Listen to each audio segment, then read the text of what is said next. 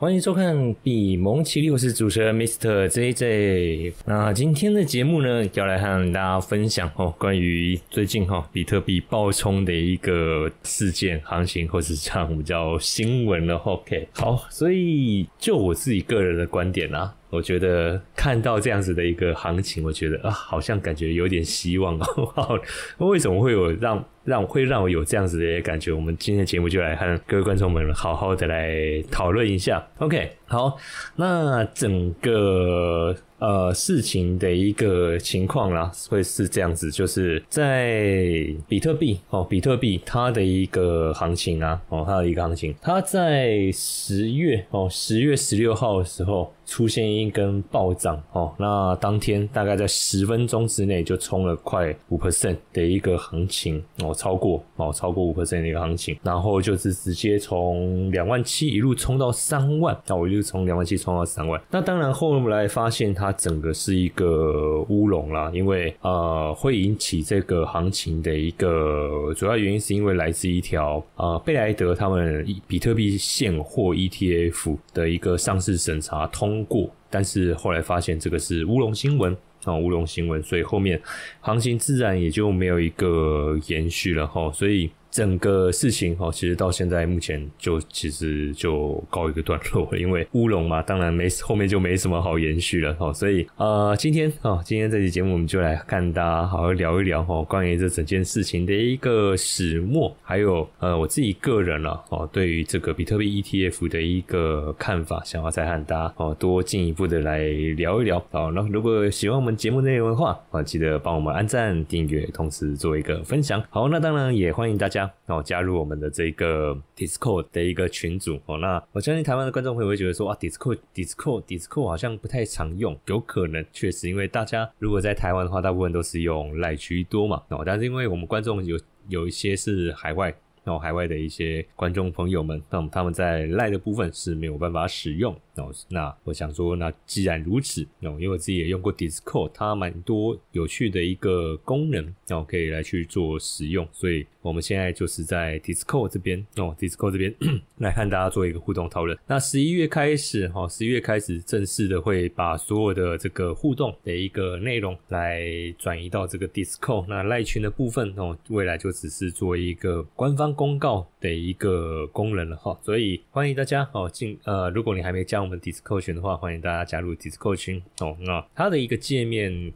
呃，你第一次使用的话，会需要一点时间稍微熟悉一下。但我相信，如果你已经很熟悉用社群软体的话，基本上也不会太难了哦，也不会太难。而且它有很多功能是非常好玩的哦，非常好玩的。那这个之后我们可以来在上面多做一些互动。好，好，那接着我们就要来开始看哦。今天我一开始想要来和大家讨论的一个内容。好，首先这个是我们先用比特币的一个线图来观察哈，这个是比特币哦，比特币对美元它的一个技术走势的一个日线图。那我们可以看到在十月十六号啊，十月十六号出现一根非常长的上影线，而且它是直接穿过三万这一个整数关卡，好，直接冲过三万这个整数关卡，所以在冲上去的当下了，哈，在冲上去的当下，我相信呃，如果当时有在市场里的观众朋友的话，哦，相信应该是非常激动的，因为等了这么久，终于等到这一刻，而且各位发现哦，我把那个 K 棒。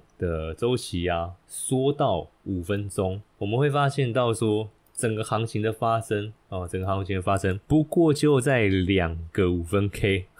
的当下，哈，不过就在两个五分 K 的当下，第一根五根，第一支五根 K 五五分 K，把比特币它从两万八直接带到两万九千二之上，然后第二支五分 K 呢，直接冲哦，再冲，再冲，再冲上。三万哦，再冲到三万。那当然，后面发现那个贝莱德 ETF 的一个上市讯息是一个乌龙之后，就啪直接回落下来哦。那整个行情的一个发展过程啊，呃，我们讲这个其实坦白讲算是有点多空双八，因为在冲上去的这个过程中是把那些放空嘛，就是把那些放空的那些空单，就是看跌比特币的那些部位全都嘎死了哦，全都嘎死了。那当然一定会有一批，然后一定会有一批哦，就是看在这个价格上涨的过程中也跟着追上去的嘛。那如果说你是追在前面第一根，前面五分钟的第一个五分钟这一根的话，可能还好一点点。啊，你顶多大概就是没赚没赔啊，因为可能到最后是卡这边，除非你后面又呃继续抱着，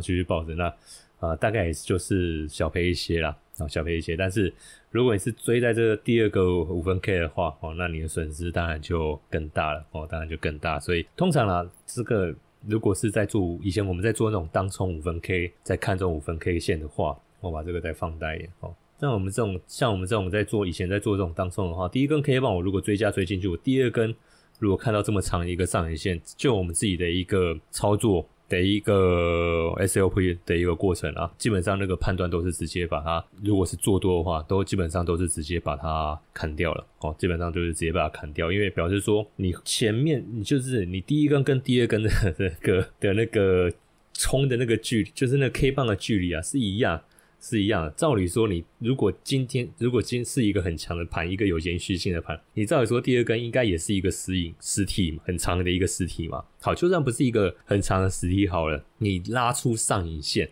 但你别，你也不要拉到你原本 K 棒的一半的位置嘛。基本上，如果你那个上影线啊超过你原本 K 棒一半的位置，哈，其如果如果是这样子，哈，如果是这样，我现在当然大家可能会觉得我有点事后诸葛，但是这个是我们在做技术形态的时候，哦，就是如果你是比较贴盘面的观众的话，通常啊有出上，不是说不能出上影线，可是如果说你的上影线呢，哦，你的上影线。如果今天是只有这样子还好哦，就是你实体 K 还是这样子，然后你有一点一露出一点点头，这个没关系。哦，这个没关系，这个我们预判断你可能就是休息一下而已，你后面还是有继续上攻的机会。可是今天不是，今天这一根一出来以后，它是直接啪就打回原形了。那这个基本上有做过当冲哦，有做过或者是在当中的一个操作比较熟练的观众朋友们，就基本上一定都是放弃了，所以才会看到说后面 Pro 就直接兵败如山倒，直接回到两万八这个这个位置哦。所以从技术面来看啦，哦，从技术面来看，这这个基本上如果看到这个线型的话，哦，如果看到这个线型，基本上大概也很难。撑得下去哦，也很难撑得下去。那更何况后面又进一步证实说，那个 ETF 上市的一个消息是一个 fake 的一个消息，所以当然整个市场的一个啊想要追加的运营方案当然就没了。所以我们可以看到后面整个市场的行情它就又停滞下来了哦，就又停滞下来了。OK，所以就到现在一直是这样。我们直接回到日线的一个级别来看，大概就变这样子了。OK。好，所以整个比特币啦，哦，这个这整个比这个比特币行情，我认为啦，大概应该还是没有涨，应该还是没有脱离到我原前约一之前的那个预期，就是一月份哦，一月份阿克他们第一次审查的那个时间点哦，这个时间表待会我们再带各位再看一次哦，再带看一次，我先来了解一下哈，究竟它这个行情是怎么样一个爆发的哈？虽然说我们知道它是一个假，它是一个假讯息。哦，可是我我相信，如果你是一直很密切在追踪加密货币市场资讯的话，你有也有可能哦，你也有可能会会被这个讯息所引导，做出一些呃交易上的一个判断。OK，所以我们还是要了解一下哈，就整个它讯息出现的一个状况了哦，到底是怎么怎么回事哦？首先，为什么会有这么多人进去追，然后多空双八？把多单跟空单总值将近一亿美元的一个 部位就这样子给包掉了哦，原因在于说，因为今天这则讯息它出来的一个 source，它的这个讯息的一个 source 是来自于这个 Coin Telegram。那这个 Coin Telegram 它在啊币圈里面算是一个老牌有知名度的一个媒体了哦，有知名度的算是有知名度的媒体，所以。很多哦，很多在做加密货币交易哦。我这边不讲投资哦，我这边讲交易，因为投资跟交易不同的点在于说，投资我可能是用资产配置的方式去做资金的配比，所以它对于那种即时面的一个讯息，它不会那么敏感。但是对于做交易的话哦，它的交易周期有可能是短哦，有可能是短，有可能是两三天哦。那它的一个对讯息的一个敏感度，或者是他在追讯息的那个呃节奏的紧度会比较高一点哦。那像 Cointelegraph 就会是有很多加密货币哦的一些交易者哦再去追踪的一个呃平台媒体平台。好，那因为就是因为是来自这个媒体平台所发布的一个讯息，所以才会导致说出现这样子的一个情况。好，那事情是怎么开始的哈？首先是在这个呃世界协调时间哦，就 UTC 哦，呃，我讲世界协调时间可能有些不太理解，你就把它想成就是当相当于是格林威治时间了。那基本上它跟台北时差大概就是比台北时间慢半慢八个小时哦，所以我会说它。呃，基本上是类似接近格林威治时间的那个呃那个是持续方式哈，我们就知道知道这一点就好。就是大概在 UTC 下午一点十七分的时候哦，Telegram Coin Telegram 他们的一个呃团队会收到一个警报哦。基本上像这种呃主流媒体平台有没有？尤其是这种属于新媒体的这种平台，他们在收集资讯、收集情报，他们不是像那种。比如说像彭博啊、那个纽斯啊、BBC 啊、CNN 这种派那种真派那个真人记者，然后到处去采访，然后去收集，不是？基本像这种他们这种比较新媒体的这种平台化，他们是用 AI，然后在网络不断去搜集信息，那他们会去设定关键字，哦，比如说他们是针对加密货币相关的这些呃资讯的平台嘛，那他就会去设关键字，说哪些资讯哦是目前在币圈哦的这群投资人感兴趣。感兴趣的那如果说，诶他们在网络上摄取到有相关的一个资讯的话，哦，他们就会把它抓出来，然后去写成新闻稿，然后做发布。OK，所以那时候他们在 UTC 一点十七分的时候，他们就是接收到这样子一个阿浪，然后接收到说，哦，这个 SEC approve 哦，I share Bitcoin 哦，SPOT ETF，意思就是说贝莱德他们的那个比特币现货 ETF，SEC。批准啦，啦啦啦啦啦啦！但是这个是还未经证实的一个消息哦。那当然，CoinTurk 他们自己内部也有一些审查的流程哦。可是因为呃，我觉得币圈是真的闷太久了。哦，坦白讲，币圈真的闷太久。从而且就算有什么重大讯息啊，各位会发现都不是什么好的消息，然后都不是什么正面的消息。从 Luna、FTS 哦，然后到后面 FTS 一连串的这些哦，借贷平台哦的那个清算倒闭哦的一些债务问题哦，都不是什么太好消息。那直到贝莱德他们那个 ETF 开始申请上市，开始好像出现曙光。啊，可是 E SEC 又一直给你在那边挡，一直在那边挡。哦，所以坦白讲，币圈真的是太久没有好消息。哦，所以当他们呃 catch 到这样子的一个资讯的时候，OK 啊，我觉得他们这个算是内部作业的一个过失啊。哦，他们没有去进一步的查证整个讯息的一个来源跟可靠度哦，因为像啊，他们在接收到这个资讯的时候，他们其实是有先在内部群组哦，先做就是他们自己行政的一个内部群组，先去做一些呃 survey 哦 survey。那呃，各位可以发现哦，像他们在这个讨论的过程中啊，哦，在讨论过程中，呃，可能就有看到一个。OK 啊，这个 James 哦，这个是这个康哦，就有提到说，I believe it this to be fake news 哦，就是他认为他这个这个讯息应该不是一个正式的消息，因为大家知道知道，像贝莱德这样子，华尔这他们是华尔街公认，应该说全球公认，就是全球最大资产管理的一个公司，他在发这种 ETF，怎么可能？不会有官方的公告，那然后 SEC 他们在做这种审查的一个单位，怎么可能不会有任何的一个结果报告出来？然后就只是一个单纯的一句话、一个文字说哦通过了啊，消息来源到底是哪里啊？为什么不是一个正式的公告？所以其实那时候在他们这个 Coin Telegram 他们这个群组里面就有在讨论这样子的一个资讯 哦，这样子的一个就是讯息的可到可靠度，其实就已经有在他们内部去做出这样子的一个质疑了。OK，那 反正就是一直一直有人提出质疑说，I think this is fake news. I think this is fake news. 但是最后这个讯息还是发出来了哦，还是发出来，所以在呃大概下午一点十九分的时候。哦，大概是一点十六分的时候，他们其实就有内部的一个员工说：“哎，这个资讯到底从哪里来？完全没有办法确认他的一个 source 哦，完全没办法办法确认哦。然后呢，大概到一点哦，一点二十几分的时候，一点啊，一点一一点一点四十八分的时候，哦，一点四十八分的时候，因为他那个讯息已经发出去了。”哦，已经发出去。正常流程应该说是是这样，就是他们 catch 到这样的资讯以后，要先透过编辑来确认。哦，可是就是他们在还还没有完全确认到底这个事件的一个讯息的一个真实性之前，他们就直接发到那个 X，就是以前那个 Twitter 上面去。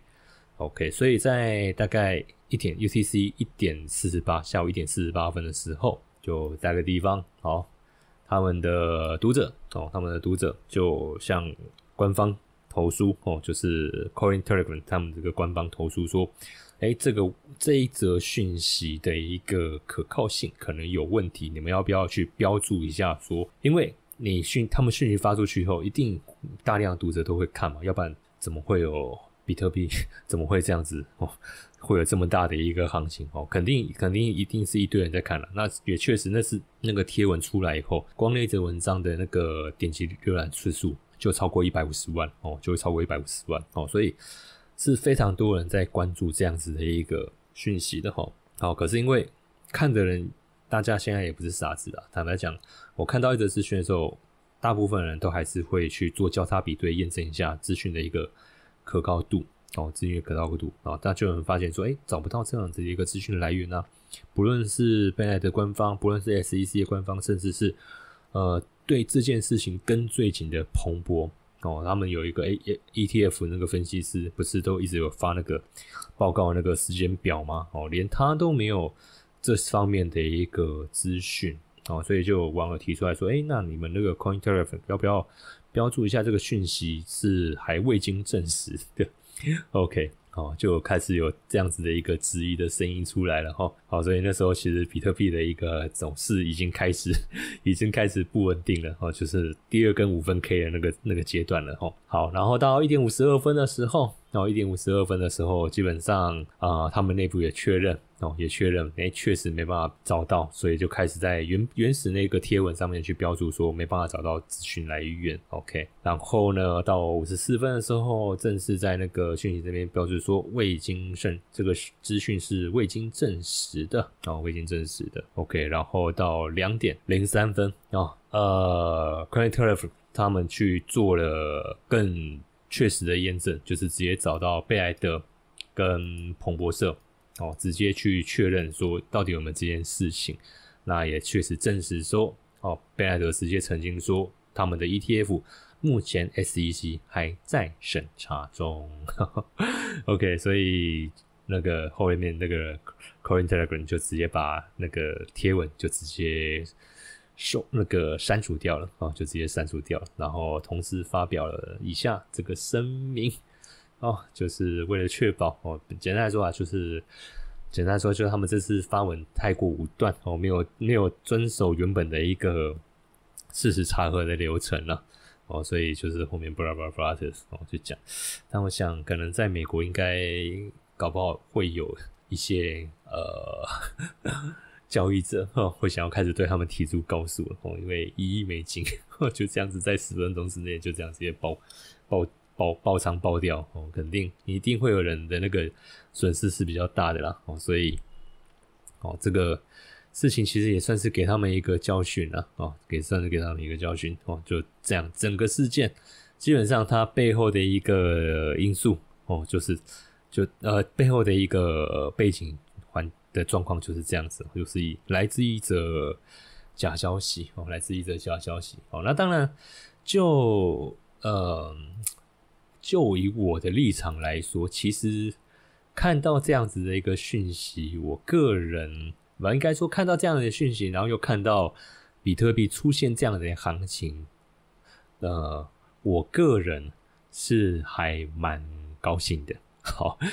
那。大家也就可以猜到哦，这人那这表示说你应该没有什么大损失，甚至可能还有点小赚哦。呃，我直接想澄清哦，我没有什么大损失哦，我没有什么大损失哦，所以我可以用比较平常心的一个心态来看这件事情哦。因为就我自己的交易习惯，比特币它对我来说，它并不是一个呃，就是目前呢，我还没有把比特币拿来当做一个呃比较短期的一个。投机性的一个，嗯，这样讲也不太对啊，应该这么说。我在比特币的一个交易模式上，哦，在比特币的交易模式上，基本上，因为我在风控管理上，我事前就已经决定好说，我在这边的投入哦，我最大 maximum loss 的一个损失是达到什么样的程度，所以。呃，即便啊，我有部位在里面，我自己的得失心也不会那么重哦。应该这样讲会比较精确一点哦。就是比特币有行情哦，那会造成可能如果会会造成我损失，对我来说这个都已经是事前可预期的事情哦。所以我自己的得失心也不会那么重。那因为我自己现在的一个交易模式也不是在里面呃杀进杀出，在里面追着行情跑的一个的一个交易模式哦，所以其实对我来说。这件事情对我的一个影响并不大啊，并不大。OK，但是呢，我很高兴的一件事情是说，原来啊，这个世上上还有这么多人跟我一样这么关心 ETF 上市这件事情哦。要我跟各位讲，今天是因为它是这个假消息，所以它的行情没办法延续哦，它的行情没办法延续，它就直接停在这个地方，后面就没没再动，就在两万八。但是如果是真的呢？那我跟各位讲，三万突破这个大概是小 case。前几集我跟各位观众朋友分享说，三万哦，就是应该说两万九到大概三万二这个地方。哦，到三万二这个地方，当然更精，可以可以可以用更精准的数字啦。但是我这边直接抓一个区间，两万九到三万二这个地方是今年第二季哦最重的一个套牢区哦，就七八九哦七八九最重一个套牢区。所以在没有任何基本面的一个前提下，比特币很难冲破这样子的一个压力带。可是。哦，可是我跟各位讲，今天如果 ETF 上市这件事情是成真的，那我觉得这个根本就是 piece of cake 哦。对对，整个比特币市场来说，两万九到三万这个压力根本构不成所谓的压力。可能 maybe 碰到的时候，会有这群人，他们可能就是可能真的就是撑太久。哦，套被套太久，想要解套，先拿回一点现金哦，有可能会在这边稍作整理。但是我认为，如果那个 ETF 真的上市这件事情成真的话，三万这边很快马上就直接冲四万了哦，马上就直接冲往上冲四万，甚至有可能去挑战哪里？跟各位讲，甚至有可能是直接挑战前一波哦，前一波的这个起跌点四万这个地方哦，四万到四万八这一个起跌点。哦，起跌点，因为这一边就真的比较久了，两万哦，两万，第一就二零二二零不是两万，二零二二年的第一季哦，二零二二年第一季啊，那时候比特币刚从六万这样跌下来，然后在那边整理一段时间，然后在那边整理一段时间，然后又再再进一步下杀嘛，OK，那啊，我认为 ETF 如果上市这件事情成了，三万基本上这个不是什么主力，因为。各位看，才这样一点点而已。真正最重的一个压力会是在这个地方哦。那当然，因为呃有学过形态，然后有价料观观念的一的观众朋友会知道说，这种压力重压区哦，如果时间再拉长一点哦，可能如果 maybe 再多拖个一两年的话，其实这个压力也不算也算不上什么压力了哦，因为他们。哎，没早就早就忘记了，好了，当然当然这是开玩笑哈，但是就以形态来说了哦，它的一个有效哦有现在坦白来说还在这个有效的一个压力范围之内哦，所以四万这个地方哦，四万这个地方一定还是会遇到一些阻力哦，就是如果 ETF 上市哦要冲的话，我认为大概会冲到四万才会稍微停下来哦，才会稍微停下来，那后面就是看怎么样子再进一步发展哦，那当然。这个是假设了哦，假设如果 ETF 真的上市，但目前就是还没有哦，所以我们当然就是只能继续看着它晃哦，继续看着它晃哦，在两万八这个地方晃。好，那就贝莱德他们的一个立场哈，CEO 他们的 CIO Larry Frank 哦，他们他们他在整个讯息出来之后哈，他也发表哦，认为说哦，Larry Fink 哦，他也表示说。比特币 ETF 的一个审查进度哦，基本上现在反正就是看 SEC 嘛，怎么样去去审查哦。但是他认为，他他也认为说，哎，光这样子的一个乌龙消息就可以让比特币有这样子的一个波动，那表示说市场上真的是还。有蛮多人在期待他们家的 ETF 能够上市哦，因为他觉得这个涨，他认为这样子的一个波动绝对不是只有谣言，而是因为有很多人真的在期待 ETF 上市这件事情哦，就是传统金融的那些资金啊，其实也想要进来哦，也想要进来分一杯羹，甚至想要。成为市场的主导者哦，肯定的哦，肯定的。好，所以对他来说啦，哦，对他来说，他认为这其实是是一件好事哦，这其实是一件好事，因为他觉得以目前这样子的一个呃全球这样的一个环境啊，是尤其最近又爆发以巴冲突嘛，哦，然后一些恐怖主义哦，很多投资人哦都在追求这些所谓的一个。高质量的避险资产哦，不论是国债啊、黄金啊，还是加密货币，好，那他觉得加密货币哦，应该是能够发挥这样子所谓高质量避险资产的一个作用哦，所以就他的一个立场来说哦，就他我认为就他的立场来说啊，他肯定是乐见其成的哈。第一个 ETF 上市，我们讲那个贝莱德那个肯定收，光收那些那个。募资那个收那个钱，不知道就是几亿美金、几亿美金在那收的哦。那个这个收益肯定哦，直接让他们哦，再往资产管理界哦，更迈上更高的一个阶段。好，OK，那这个话是。这个乌龙新闻哈，对加密货币市场哈所造成、所带来的一些影响哦。那我想要利用这个这样子的一个事件的机会，我再跟观众朋友再分享一下啊，也算是在做一个提醒啊。基本上，因为现在已经十月中了，哦，已经十月中了。那我们都知道，呃，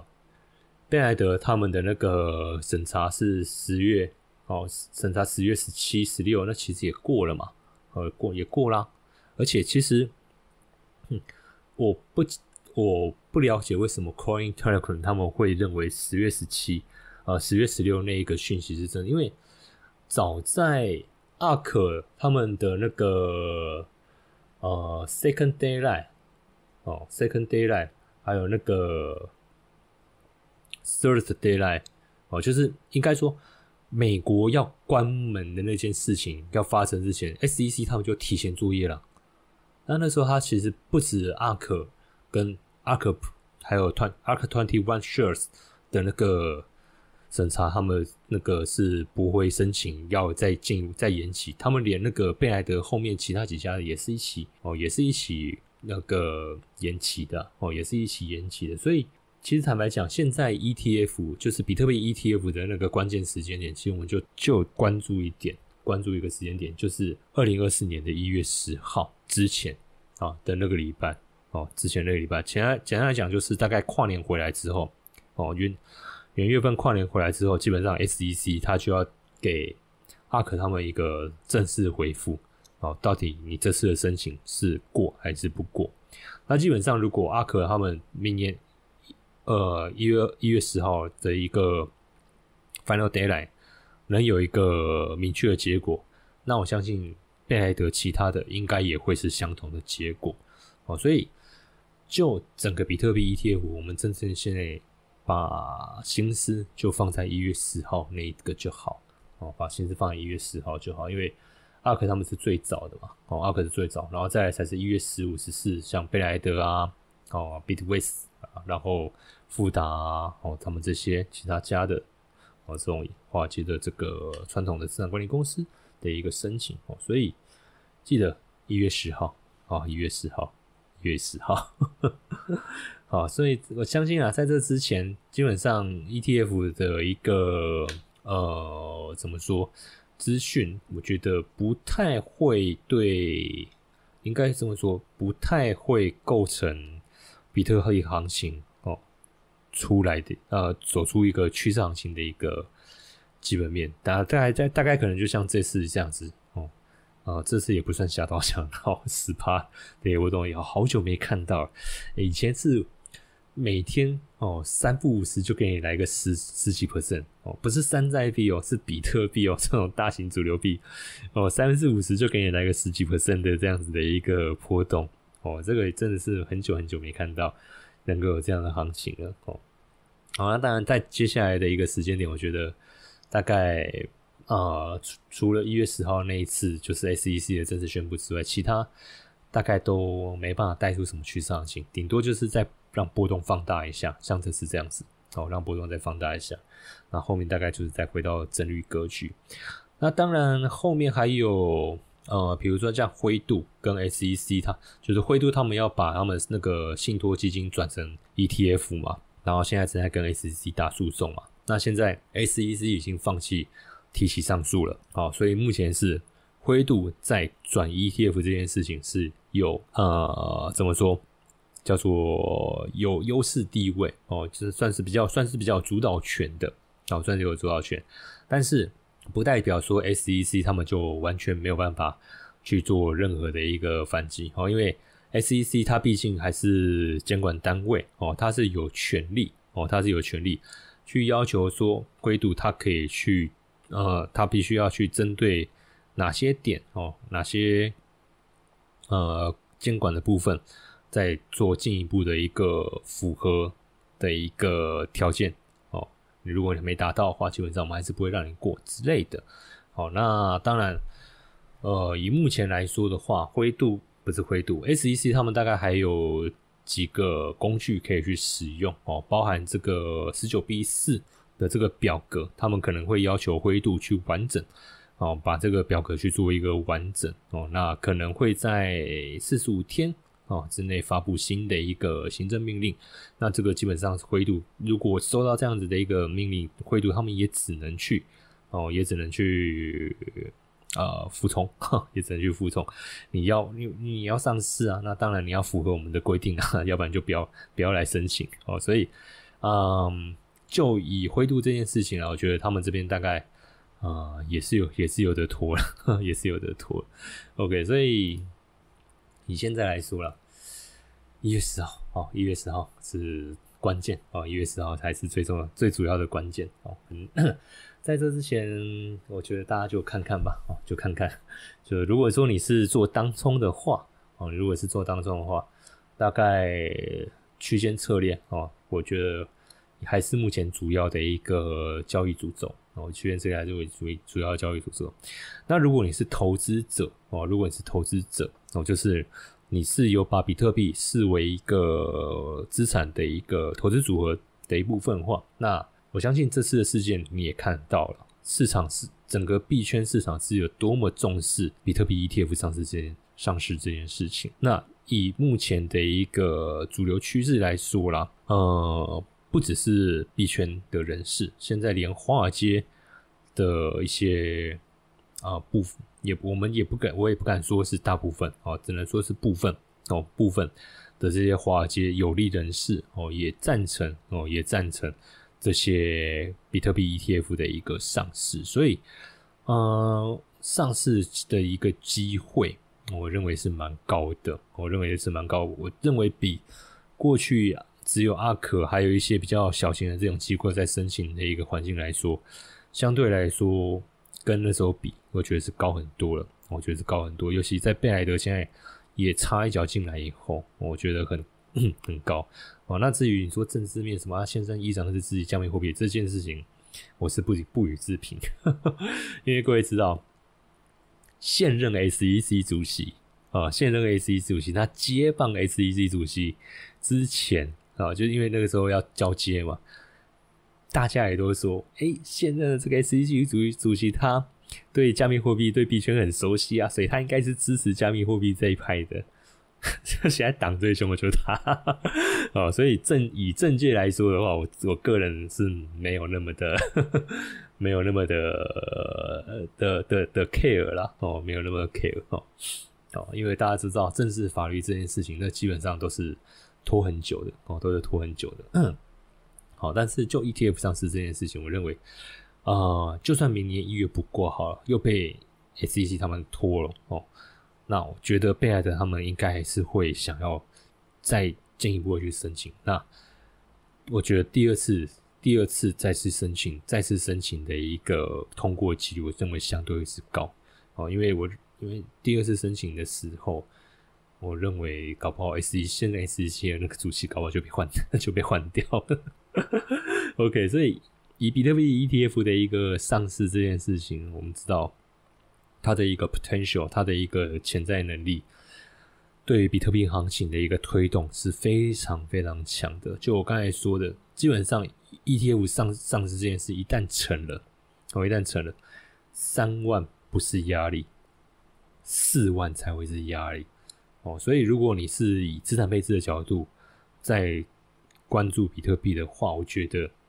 你要我们我们可以好好把握现在这样子的一个机会，就是。大家都觉得啊，不可能啊，不 care 啦，某 calling 哦，我跟你讲，那这个就是我们现在最好的机会哦。现在自己我就是一直在逢低接，逢低接，低接，低接哦。然后在低接的过程中，我还是想要赚一些价差嘛。那我就是用一些那个自动交易的那个机器人策略在那边操作，然后在那边操作。上诶，上礼拜我在群，我在我们群组有分享嘛，和 那个，嗯，我的那个中信网格机器人哦，大概跑十九天嘛，三十 percent 的一个获利率啊，还不错啊。就我个人来说是 OK 的哦，因为我当然你要说跟那些做当冲的比哦，那个肯定比不过哦，因为他们那个获利率一定比我高，而且获利的速度一定也比我快哦。但是，但是。呃，我比他们少做很多事情，我没在看盘，我没有在算什么技术线图、线型，我也没有在整天哦去在意说谁讲了什么，谁讲了什么，谁讲了什么。当然，我们在做节目，我们当然要多上面收集资讯来跟观众们做分享。但是至少我不会被那些资讯哦影响到我的一个交易操作哦，不会让我这么有这么重的一个得失心，所以。就交易来说，哦，算是做的，我甚至有时候甚至快忘记我有那个我有那个部位在那边了。OK，好，所以基本上现在还是一个逢低承接的一个时间点，哦，还是逢低承接的时间点。一旦 ETF 这件事情越来越明朗化，哦，甚至接下来靠近呃减半行情的一个时间点，OK，比特币的那个价格，哦。慢慢垫高的机会会会越来越高的哦，越来越高，所以我觉得趁这个时间点吧，好好的利用哦，好好的去活用它，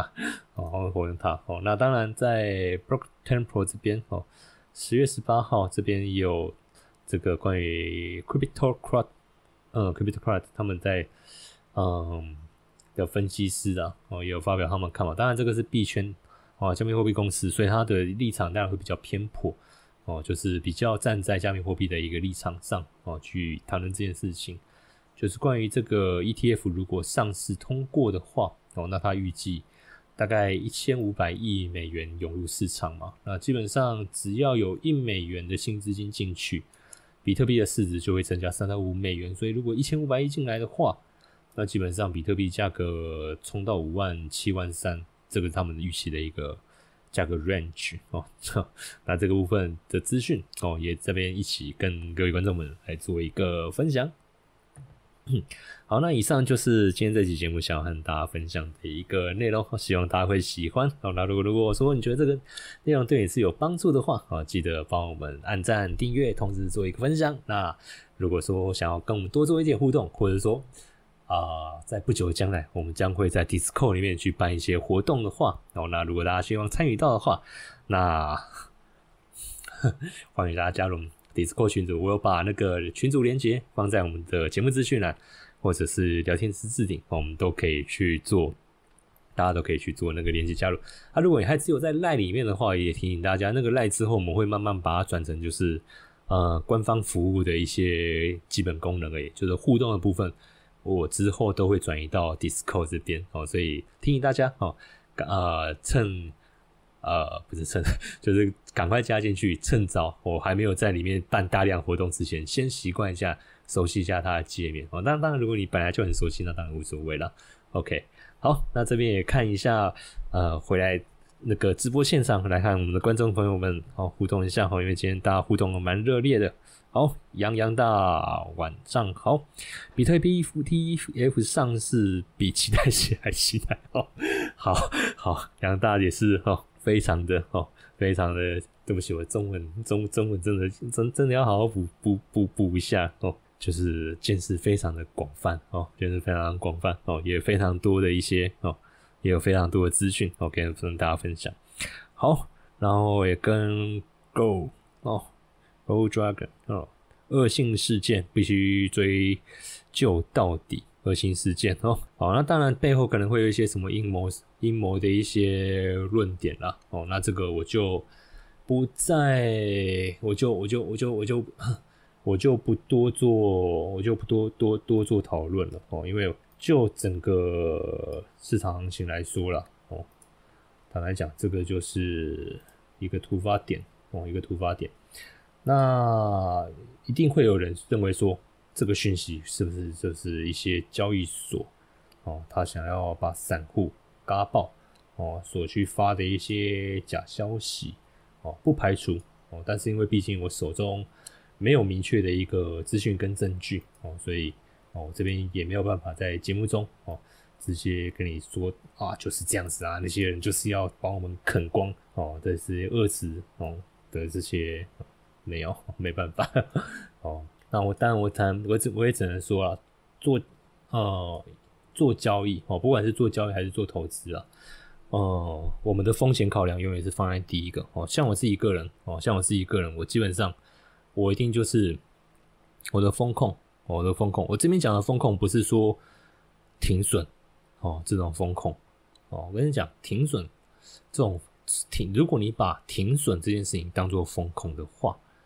那你坦白讲，你的那个风险还是有点高哦，还是有点高。所谓的风控是，我们必须从资金的角度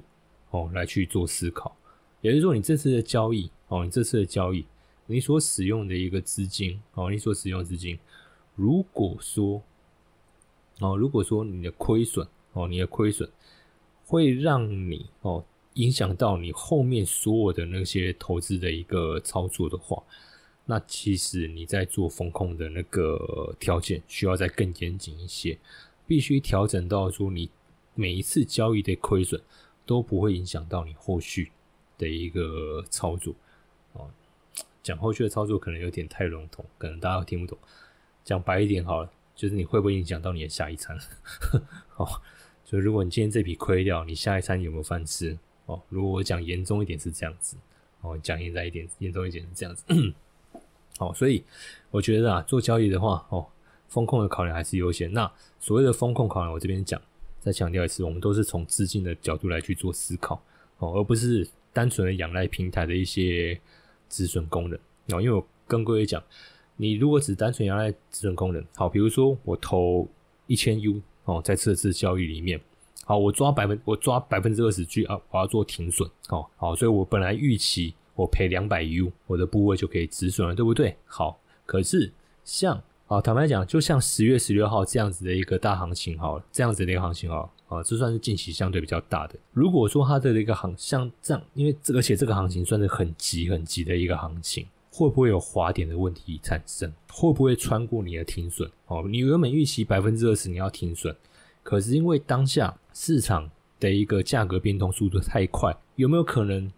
到三十 percent 才你才有办法止损，甚至更惨五十 percent 你才有办法止损？有可能哦，有可能哦，有在这种急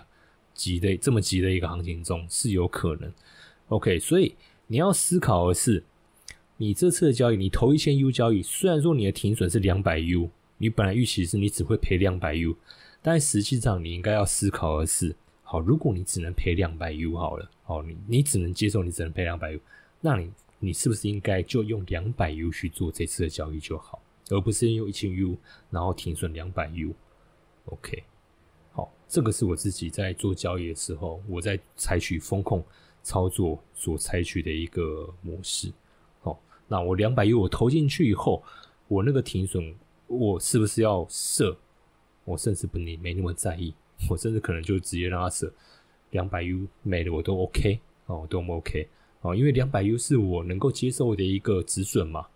哦，所以我不会说我用一千 U 投进去，然后我用两百 U 止损，没有，我可能就是两百，我可能就是只投两百 U，然后我就用我就用那两百 U 去跟他拼啊。如果这个是短线操作的话，去跟他短线操，那我最惨我就是赔了两百 U，哦，我不会 overloss。哦，不会漏不漏死。好，所以这个是我自己的一个模式啊，也提供给大家分享。好，那大家如果说，哎，你有不同的一个见解看法哦，没问题，欢迎在我们节目的一个留言区哦来看，我们去做讨论哦，来做讨论。OK，那我们今天节目哦就到这边告一个段落，好，谢谢大家。